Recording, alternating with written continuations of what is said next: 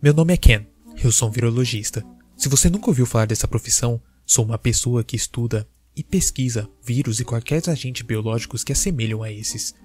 É um trabalho decente, paga bem e é sempre bem interessante. Eu nunca pensei em seguir nenhuma outra carreira. Bem, até ontem de noite. Descobrimos algo muito, mas muito ruim. Eu era parte de um time de cinco pessoas em um pequeno laboratório situado nas montanhas do leste europeu. Eu não irei dar muitos detalhes sobre a sua localização. Os projetos eram encabeçados por um excepcional microbiologista em particular. Vamos chamá-lo de Hateway. Bem, Hateway ficou às férias por um tempo na América do Sul. Todo mundo que trabalhava com ele, ou o conhecia bem, achou isso incrivelmente estranho. Quero dizer, o cara nunca tirava uma folguinha. Entretanto, fez muito sentido quando voltou. O cara estava um lixo. Tinha olheiras enormes debaixo dos olhos e arranhões por todo o seu rosto. Estava uma pilha de nervos e mal conseguia organizar os seus pensamentos para dizer uma frase coerente sequer. Como descobrimos posteriormente, ele jamais esteve de fato em férias. Acho que podemos dizer que essa viagem foi mais para assuntos de negócios. Aparentemente, tinha entrado em contato com um dos seus colegas de trabalho no Chile. Esse informando o Hateway sobre uns eventos peculiares que estavam acontecendo em uma vila perto do litoral. Algo relacionado a um potencial de doença desconhecido. Na época, informações adicionais não nos foi revelada. Tudo o que Hateway disse é que valia a pena dar uma conferida. O que nos preocupou eram os cortes na sua testa e antebraços. Quando questionado, simplesmente dizia que tinha caído algumas vezes enquanto fazia uma trilha. Sem saber no que mais acreditar, apenas aceitamos. Além do mais, a perspectiva de estudar um novo vírus era incrivelmente intrigante. Poderia ser algo realmente grande. Nós cinco começamos a trabalhar imediatamente. Eu, Hateway, Jake, Beth e Colin. Nós trabalhávamos no laboratório principal. Hateway trouxe o que parecia ser um tanque de água. Sem água, obviamente. Fortificado, contendo um único pássaro lá dentro. Acho que era um condor dos Andes, nativo do Chile. Vou ser honesto, comecei a ficar um pouco preocupado a partir desse momento. Nem sequer perguntamos como ele conseguiu passar com o animal pela segurança do aeroporto. Mas tudo bem, ah, me diz que não é uma variante de gripe aviária. Jake inquiriu. Não. Rachel respondeu. Eu. Hum, eu não faço ideia do que é, na verdade. Todos nós erguemos as sobrancelhas em conjunto. Veja bem, não é transmitido pelo ar. Também pode se tocar no pássaro quando quiser. Nada acontecerá com você. É transmitido de outra forma. Foi aí que eu notei que o pássaro estava sendo vedado. Eu não sei como eu não percebi antes, nem por que ninguém tinha falado nada sobre. Acho que meu subconsciente não estava esperando uma visão tão fora do comum. Não me diga que tem algo relacionado a isso. Eu falei, apontando para onde devia estar os olhos do pássaro. Todo o resto da equipe pareceu só perceber agora aquele estranho detalhe. Hathaway continuou quieto por um segundo, encarando o grupo antes de assentir com a cabeça. Você tá brincando, né? Como. Como isso funciona? Jake quis saber. O que diabos afinal tem de errado com esse pássaro? Eu acabei explodindo, mesmo que fosse uma pergunta justa a se fazer. Olhando do começo, nada parecia estranho. A única coisa bizarra é que o animal não havia se movido muito desde que chegou aqui. Hateway suspirou. Parece normal, não é? Ele enfiou a mão em sua maneta e puxou um tanque menor. Estava cheio de besouros. Bom, vamos a uma demonstração.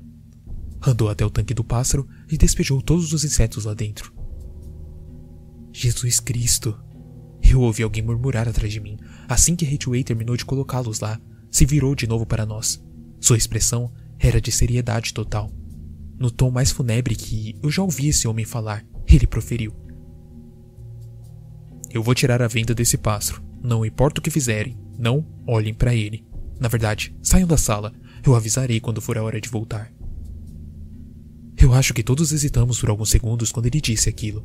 O que diabos estava acontecendo? Logo nós só fizemos o que ele mandou. Ficamos parados no corredor em absoluto silêncio por uns três minutos. Na hora, eu não entendi o porquê estava demorando tanto para apenas tirar um simples venda de um bicho. Mas então, os sons começaram. Eu. Eu nem consigo descrevê-lo. Não podia ter vindo de um pássaro. Isso é certo. Ou pelo menos não era para ser assim. Se é que parecia com algo. era como um guincho, só que extremamente profundo e cultural. E também meio confuso. Alguns segundos depois, ouvimos Hateway gritando palavrões. Parecia que estava com dor. Ficamos lá congelados em nossos lugares sem saber o que fazer. Eventualmente, fomos chamados de volta. Hesitante, eu entrei primeiro.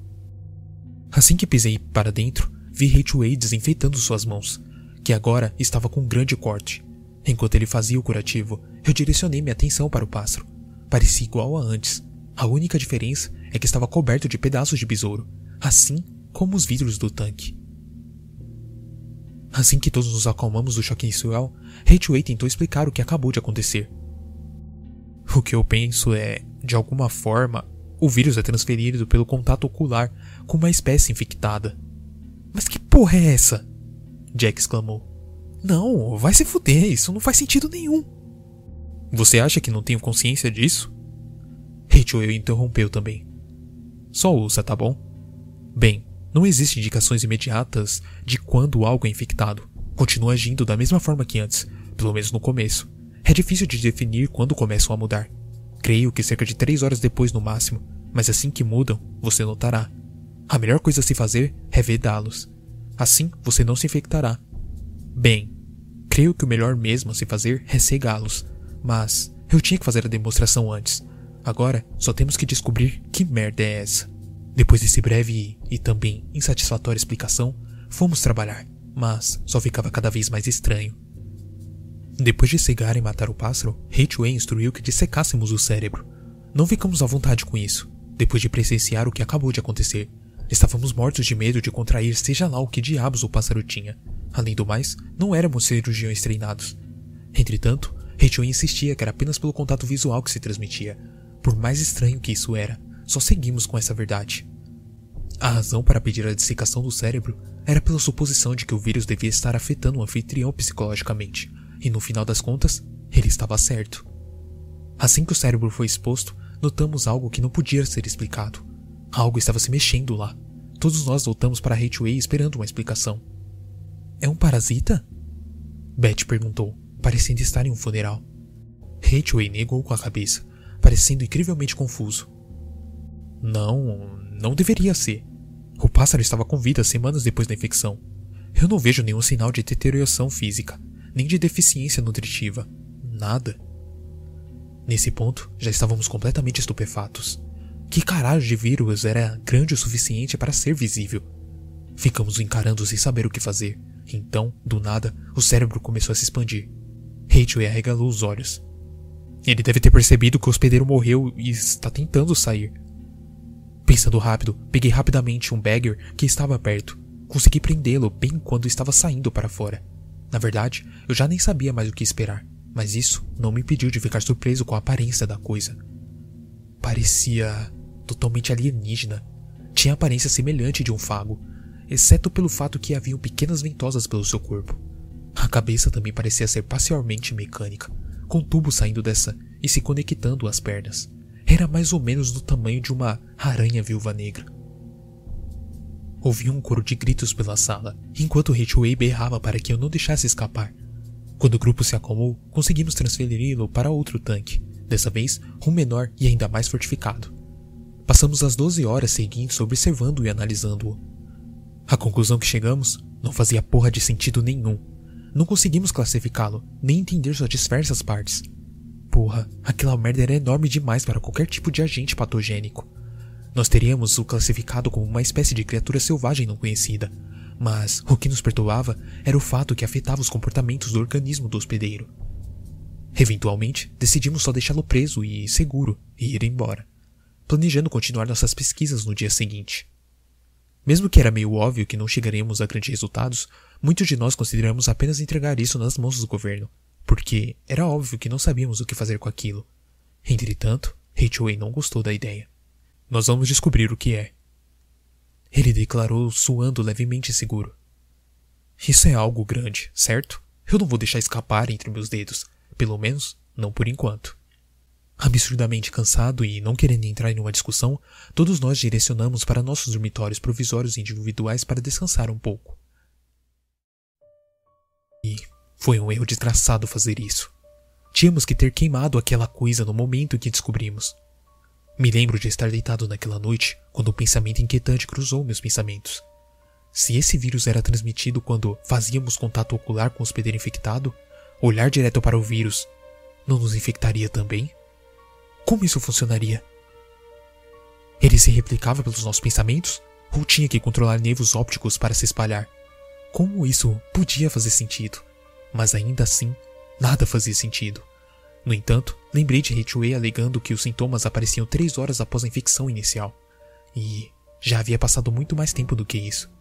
Me tranquilizando um pouco, eu desmaiei de sono. Acordei quatro horas depois, grog. Esfreguei os olhos, me perguntando o que havia me despertado. Geralmente, eu durmo pesadamente. Quando acordei, definitivamente eu ouvi. Alguém estava murmurando no corredor. Parecia ser Jake. Eu me levantei e abri a porta, planejando reconfortá-lo. Pisei para fora do quarto e vi sua silhueta, envolta pela uma escuridão, cerca de 20 metros de distância. Ele estava de costa para mim, então estava pronto para chamar seu nome. Foi aí que eu senti alguém tampando minha boca e me puxando para o corredor adjacente. Ainda abalado, eu percebi que era Hitchway. Eu quase gritei com ele assim que ele me soltou, mas ele gesticulou com o dedo sobre os lábios para que eu ficasse quieto. Além do mais, eu vi o desespero em seus olhos. Fiquei quieto e ele gesticulou para que voltássemos para o laboratório. Percebi que estávamos fodidos assim que vi o que aconteceu. O tanque de vidro reforçado onde estávamos prendendo o vírus estava vazio. O que quer que essa coisa fosse, estava solta. Não olhe nos olhos dele, Ridgway me disse, falando sobre Jake. Nós não fomos cuidadosos o suficiente. Ele. ele deve estar infectado. Ele abriu a merda do tanque? Eu perguntei. Ridgway sacudiu a cabeça. De jeito nenhum, você precisa de uma senha para isso. Não está escrito em nenhum lugar, só eu sei a senha. Olhei de volta para o tanque confuso.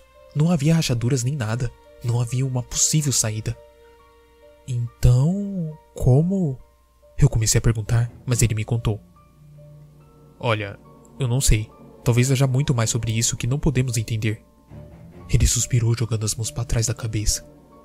Minha mente começou a fervilhar. Se esse vírus, ou o que quer que fosse, podia ter escapado a qualquer momento, então por que ele não fez nada disso antes? Essa coisa devia ser mais inteligente do que esperávamos. Acho que de alguma forma sabia que tinha uma chance melhor de escapar quando ninguém estivesse monitorando a sala. Mas. Como ele fugiu? Meus pensamentos foram interrompidos quando ouvimos uma batida vindo do lado de fora da porta do laboratório. Olá? Uma voz gritou. Era Colin. Me levantei para abrir a porta, mas Rachel me puxou de volta para baixo. Qual o seu problema, cara? Deixa eu entrar antes que ele veja Jake. E se ele já tiver visto? Ridgway respondeu. E então, eu pensei sobre isso. Demora cerca de três horas para os sintomas se manifestarem. Então, mesmo que tivesse sido infectado, não tinha como sabermos. Oi, o que vocês estão fazendo aí? Eu posso ouvi-los. Me deixa entrar. Jake está muito estranho, porra. Eu tô apavorado. Estranho como? Ridgway perguntou. Bem, ele me acordou quando passou pela minha porta. Na verdade, acho que ele estava do lado de fora. Sim, estava murmurando alguma coisa. Eu abri a porta e perguntei o que diabos ele queria. Estava escuro, mas eu percebi que ele estava apenas olhando para mim. Então, ele começou a balbuciar. Coisa sem sentido nenhum. Estava juntando as palavras, mas nada que ele dizia fazia sentido. Depois de um tempo sem responder nenhuma palavra que eu perguntei para ele, eu desisti e passei por ele. Isso foi há cinco minutos atrás. Olha, vocês vão sair daí ou o quê? O que vamos fazer? Hateway e eu trocamos olhares preocupados. Se Jake realmente estivesse infectado, então Colin também estava agora. A gente continuou imóveis. Pelo amor de Deus, o que vocês estão fazendo? Colin continuou, parecia mais agitado. Por que vocês não me deixam entrar? Ninguém mais falou nada. Alguns segundos depois, um silêncio constrangedor. Ouvimos sussurro. Merda. Não, não me digam que Jake está infectado. Eu acho que nosso silêncio era uma resposta suficiente. Não, não, sem chance. E agora? Hateway, que porra eu faço agora? Hateway suspirou e balançou a cabeça. Eu. Eu não sei. Eu sinto muito.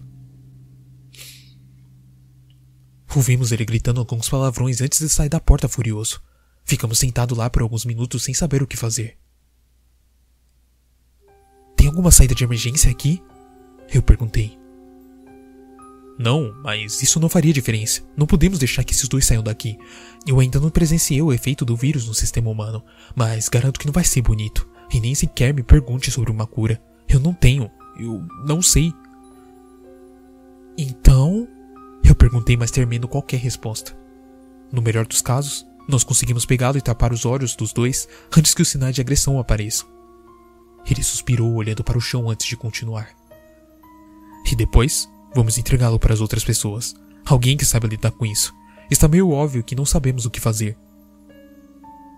Eu sei a quem ele estava se referindo. Acho que simplesmente não queria admitir isso.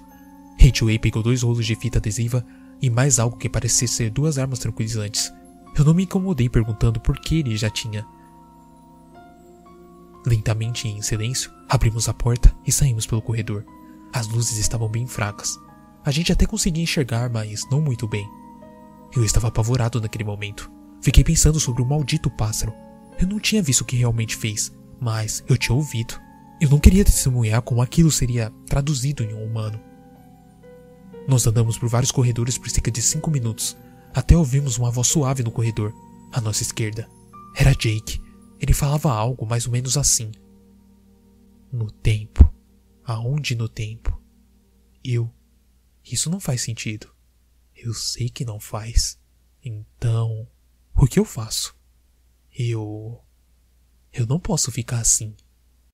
Obviamente não fazia sentido, mas a parte mais estranha era o tom de voz. Não era desprovido de emoção. Na verdade, era o oposto. Parecia estar totalmente confuso e morrendo de medo, tentando não fazer barulho. Rachel se esgueirou pelo corredor olhando para o chão, obviamente evitando o contato visual. Entretanto, quando estava virando o corredor, gritou e pulou para trás. Eu ia perguntar o que tinha acontecido, mas ele não se virou para mim. Um segundo depois, eu descobri o motivo. Eu vi. Eu olhei em seu rosto enquanto estava virando. Dick estava deitado no chão, olhando diretamente para eu. Merda. Eu cambaleei para trás apavorado. Não se preocupe. Eu vou lidar com Jake e depois lidarei comigo mesmo. Procure Colin e tenha mais cuidado do que eu. Sem precisar ser convencido, eu me virei e corri para o outro lado. Quando virei, ouvi sons de uma luta e então Rachel gritando de dor. Eu ouvi também risadas por algum motivo, risadas bizarras e histéricas. Não parecia ser a voz de Jake. Corri pelos corredores me certificando olhar apenas pelas paredes, para que eu pudesse apenas enxergar pela visão periférica. Eu quase saí do meu corpo quando vi alguém me chamando pelas minhas costas. Era a Betty desta vez, por causa do pânico. Eu nem me lembrava dela, mas eu não ia arriscar. Levantei a pistola tranquilizadora em sua direção sem olhar. O, o que está acontecendo? Ela me perguntou, parecendo aterrorizado. Eu respondi curto e grossamente. Você viu alguém desde que saímos do laboratório? Ela gemeu. Não. Por quê? Meu Deus. Não me diga que. Sim, escapou. Eu falei ainda apontando a arma para ela. Caralho, bem, eu não fiz contato ocular com Colin, tá bom? Bem, eu suponho que qualquer um teria ficado mais tranquilo nesse momento. Obviamente ela não parecia infectada, não é? Mas havia algo de errado com o que acabou de falar. Por que mencionou Colin especificamente? Por que não falou que não tinha feito contato visual com qualquer um? Além do mais, havia algo de estranho em seu tom de voz. Parecia uma atriz ruim tentando ler um texto de teatro. Eu não sabia como reagir, então eu continuei parado. Eventualmente, Betty disse: Isso é um tranquilizante? Porque isso não vai servir para nada. Antes que eu pudesse reagir, ela se jogou em minha direção. Eu fechei os olhos quando senti as suas unhas cravarem na minha pele e depois no meu rosto. Ela estava tentando abrir minhas pálpebras à força. Felizmente, eu tinha cerca de 30 quilos a mais que ela, então eu consegui jogá-la para longe. O tempo todo que estava me atacando, ficava dando uma risada extremamente profunda e cultural, ao contrário dos gritos histéricos de Jake. Betty se levantou e em um instante ela se lançou na minha direção novamente. Desta vez, eu consegui prendê-la em um mata-leão. No entanto, ela não desmaiava nunca. Devo ter ficado segurando lá por cerca de três minutos, mas Betty me arranhava cada vez mais até se tornar insuportável. E então, eu a emburrei e comecei a correr. Quando eu saí de lá, eu pude ouvi-la vindo atrás de mim, ainda deixando escapar aquela risada perturbadora. A parte mais estranha era que eu também podia ouvir as palmas de sua mão batendo no chão. Ela estava correndo de quatro? Eu. eu não queria descobrir. Entrei agachado em um laboratório adjacente e tranquei a porta. Eu consegui ouvi-la arranhando pelo lado de fora, mas naquele momento, Apenas me deitei no chão para recuperar o fôlego. Deus, ela ainda estava rindo. O que diabos estava acontecendo? Espera um pouco, eu pensei. A risada era muito alta, parecia que estava vindo de dentro do laboratório. Hesitante, olhei para a porta e quase tive um ataque cardíaco. Ele estava. Quase atravessando a porta, mesmo que essa ainda estivesse fechada, eu podia ver os seus braços e seu rosto aparecendo através do metal. Bem, eu saí imediatamente de lá. Minha sorte ter entrado em um laboratório com duas portas, então eu saí pelo outro corredor. Eu só queria sair de lá. Eu comecei a correr freneticamente tentando procurar uma saída, uma janela ou qualquer coisa. Nesse momento, eu fiquei bastante desorientado. Eu já não conseguia identificar aonde eu estava, porém, continuava sendo cauteloso sobre onde olhava. Meu coração quase saltou do meu peito quando vi uma placa iluminada de saída. Corri em direção e cheguei até a porta onde havia entrado no prédio. Entretanto, Rachel estava bloqueando o caminho. Estava corcunda cobrindo os olhos com as mãos e pingava sangue. Sabe, eu. Eu me sinto estranho agora. Como se não fosse eu mesmo. Rachel falou. Eu tentei pensar. Já fazia três horas que havíamos nos encontrado com Jake. Tinha certeza que não havia passado tanto tempo assim. Acho que eventualmente me ouviu, pois se virou na minha direção. Ken? É você? Ele falou de um jeito suave, mas ainda assim ameaçador. Não sei o que aconteceu. Eu tentei matar Jake, mas ele não morria. Acho que está acontecendo. Eu estou me sentindo muito estranho. O, o que está acontecendo comigo? Você pode me dizer o que está acontecendo, Ken? Quando ele terminou a frase, um rugido emanou muito alto de algum corredor atrás de mim. Seguiu-se então algo que parecia alguém engateando rápido demais na minha direção. Não se preocupe, Ken. Eu. eu sempre consigo. Rachel continuou a falar. Eu sempre consigo. Eu. Eu não vou conseguir. Então, ele caiu de joelhos, chorando histericamente. Eu vi minha chance e corri para a porta. Assim que saí, procurei um tronco de madeira resistente e tranquei a porta por fora. Sei que não vai segurar por muito tempo, mas é o melhor que consegui fazer. Entrei no carro e desci a estrada de terra da montanha, de volta à rodovia. Cheguei em casa cerca de 30 minutos. E não, eu não tinha ideia do que fazer. Eu devia chamar a polícia? Eles não vão achar que minha história é real. Ou quem sabe o FBI. Certamente essa é a melhor opção. Provavelmente é o que eu vou fazer. Esse vírus não pode se espalhar mais do que já se espalhou. Deus, quando eu vi o rosto de Betty atravessando o buraco na porta de metal, que tinha feito com as próprias unhas, não é algo que eu vou esquecer tão fácil. E seus olhos pareciam algo saído diretamente do inferno. Suas pupilas tinham sido substituídas pelo que parecia ser um tipo de vórtice roxo e escuro, totalmente bizarro. Espera aí. Eu. Eu fiz contato visual com ela? Merda.